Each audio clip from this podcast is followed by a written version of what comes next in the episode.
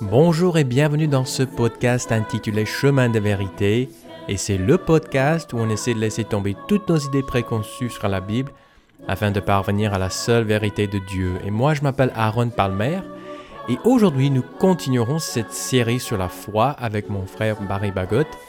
Et le sujet d'aujourd'hui, c'est la foi est-elle rationnelle? Et donc, merci beaucoup de votre présence aujourd'hui. Nous vous rappelons que vous pouvez nous écrire avec vos questions à l'adresse question avec un S, question chemindeverité.com. Alors n'hésitez surtout pas à nous contacter. Et aujourd'hui, où que vous soyez, quel que soit votre niveau de connaissance de la Bible, on vous invite à cheminer avec nous. C'est parti.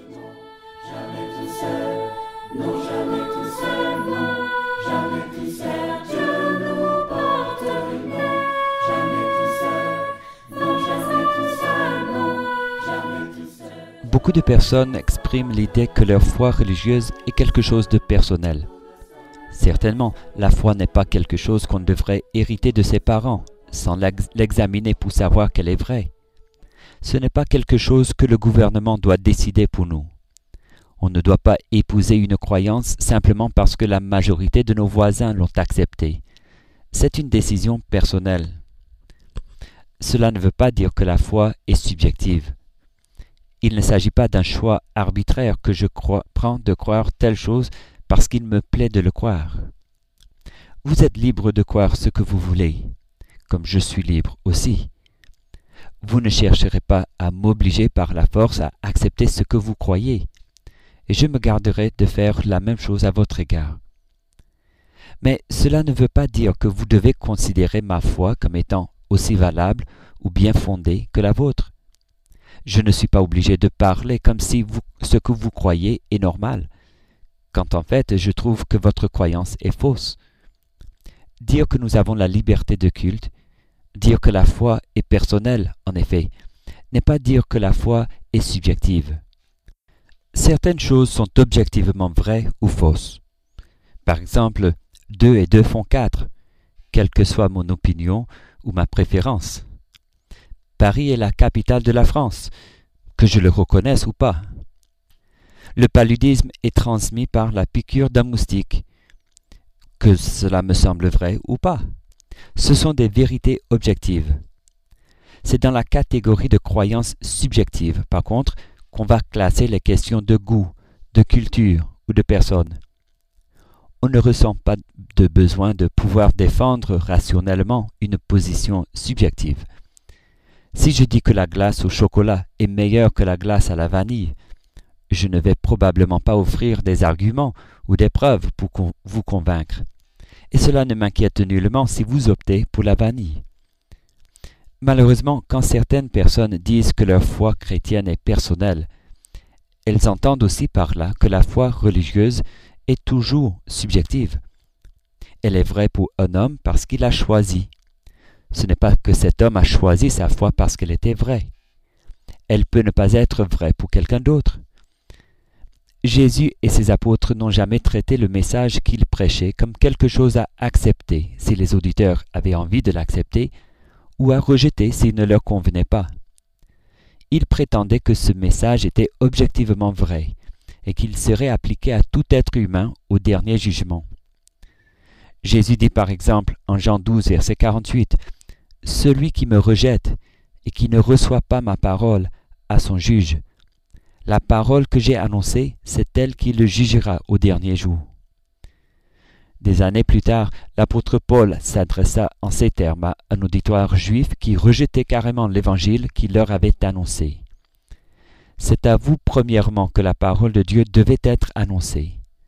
Mais puisque vous la repoussez, et que vous vous jugez indigne de la vie éternelle, voici, nous nous tournons vers les païens. Acte 13, verset 46. L'Évangile, l'objet de notre foi, est objectivement vrai, et il s'applique à tous les hommes. Une autre fausse conception au sujet de la foi c'est qu'elle est irrationnelle.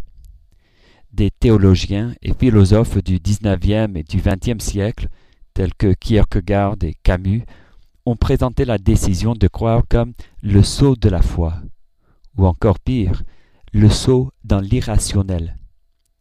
Puisque selon eux, Dieu est indémontrable, l'homme doit nier sa propre raison, sa conscience lucide, afin de croire. C'est un saut dans l'obscurité, dans l'inconnu et l'inconnaissable. On s'engage sans aucune base rationnelle, n'ayant aucun moyen de savoir que Dieu existe. Cette façon de voir l'action de croire rappelle une scène dans le livre Alice au travers le miroir, par Louise Carroll. La reine blanche dit à Alice J'ai exactement 101 ans, cinq mois et un jour. Je ne peux pas croire cela, s'exclama Alice. Vraiment, dit la reine d'un ton de pitié, essaye de nouveau, respire profondément et ferme les yeux. Alice se mit à rire. Inutile d'essayer, répondit-elle. On ne peut pas croire des choses impossibles. Je suppose que tu manques d'entraînement, dit la reine. Quand j'avais ton âge, je m'exerçais à cela une demi-heure par jour. Il m'est arrivé parfois de croire jusqu'à six choses impossibles avant le petit déjeuner. Contrairement à de telles conceptions de la foi, les auteurs de la Bible ne demandent jamais aux hommes de mettre de côté la nature rationnelle dont Dieu nous a dotés. Lui qui nous a donné l'intelligence ne nous invite pas à laisser notre cerveau à la maison quand nous venons à l'Église. Au contraire, lorsque Jésus citait le plus grand de tous les commandements, il dit Tu aimeras le Seigneur ton Dieu de tout ton cœur, de toute ton âme et de toute ta pensée. Matthieu 22, verset 37. Tout en reconnaissant qu'il y a parfois des faiblesses dans les manières humaines de raisonner, et que la sagesse de Dieu est infiniment supérieure à celle des hommes, les auteurs inspirés ne demandent point à l'homme de rejeter l'aspect rationnel de son être. L'apôtre Paul dit par exemple en 1 Corinthiens 10, verset 15, Je vous parle là comme à des gens raisonnables. J'en appelle donc à votre intelligence. Jugez vous-même de ce que je vais dire. C'est justement parce que Dieu a fourni à la raison humaine des preuves suffisantes de son existence, de la vérité de sa parole et de la divinité de Jésus-Christ, qu'il les tient pour inexcusables quand ils refusent de croire. La Bible nous dit En effet, Dieu manifeste sa colère depuis le ciel sur tout péché et tout mal commis par les hommes qui, par leurs mauvaises actions, empêchent la vérité d'agir. Dieu les punit, car ce que l'on peut connaître de Dieu est clair pour eux. Dieu lui-même le leur a montré clairement. En effet, depuis que Dieu a créé le monde, ses qualités invisibles, c'est-à-dire sa puissance éternelle et sa nature divine, se voient dans les œuvres qu'il a faites. C'est là que les hommes peuvent les connaître, de sorte qu'ils sont sans excuse. Romains 1, versets 18 à 20.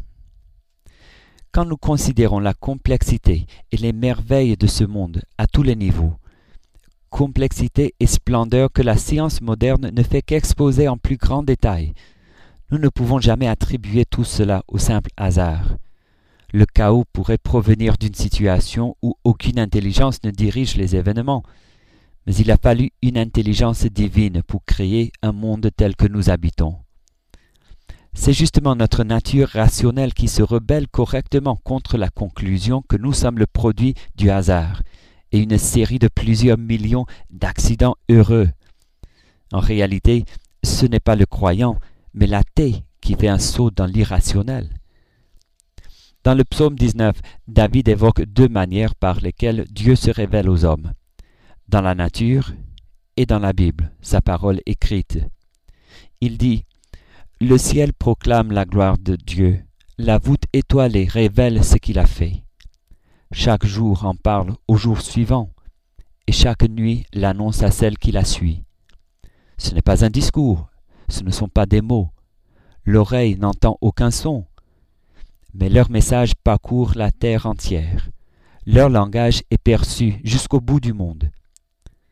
Les ordonnances de l'Éternel sont droites, elles réjouissent le cœur. Les commandements de l'Éternel sont purs, ils éclairent les yeux. Psaume 19, versets 2 à 5 et verset 8. Ce n'est pas seulement à l'égard de son existence que Dieu fournit des preuves qui parlent à notre intelligence, la vérité de l'Évangile est soutenue par des preuves historiques incontournables. C'est ainsi que l'apôtre Paul déclare aux hommes d'Athènes en Acte 17, versets 30 et 31.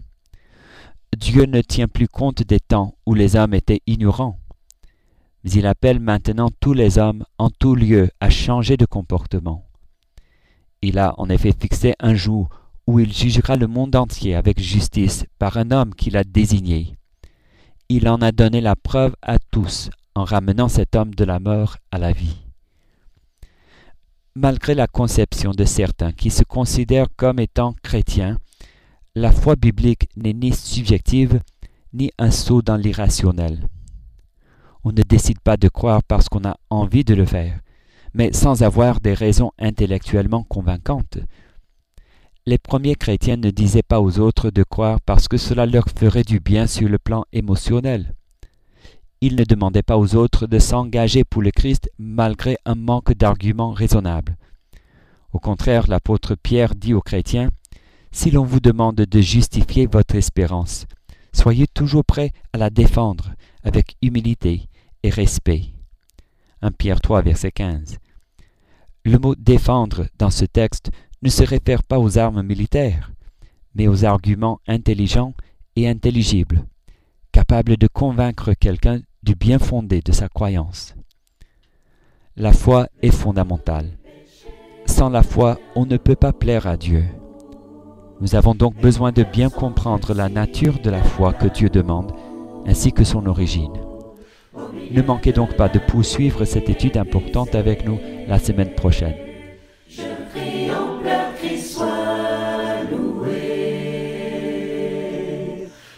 M'a mené vers la mort, me droguer par l'amour du confort.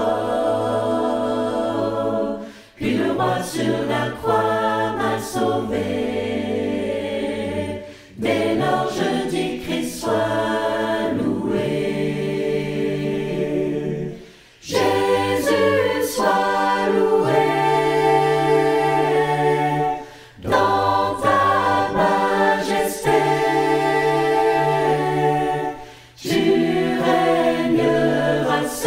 seul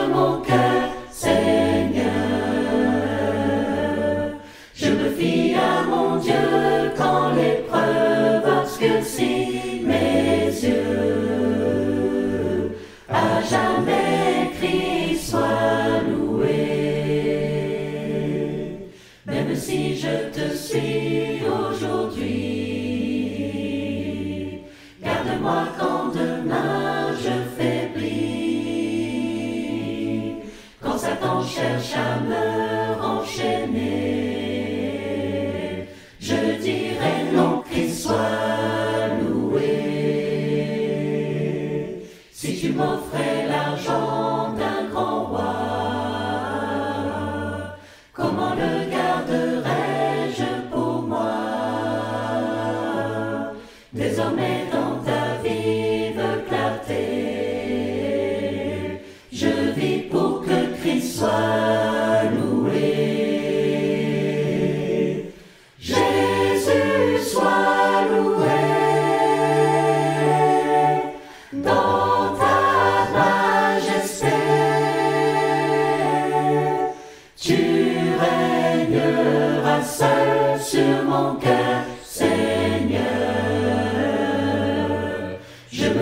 à mon Dieu quand l'épreuve obscurcit mes yeux. À jamais Christ soit loué, à jamais Jésus soit loué. Dans ta majesté, tu règneras seul sur mon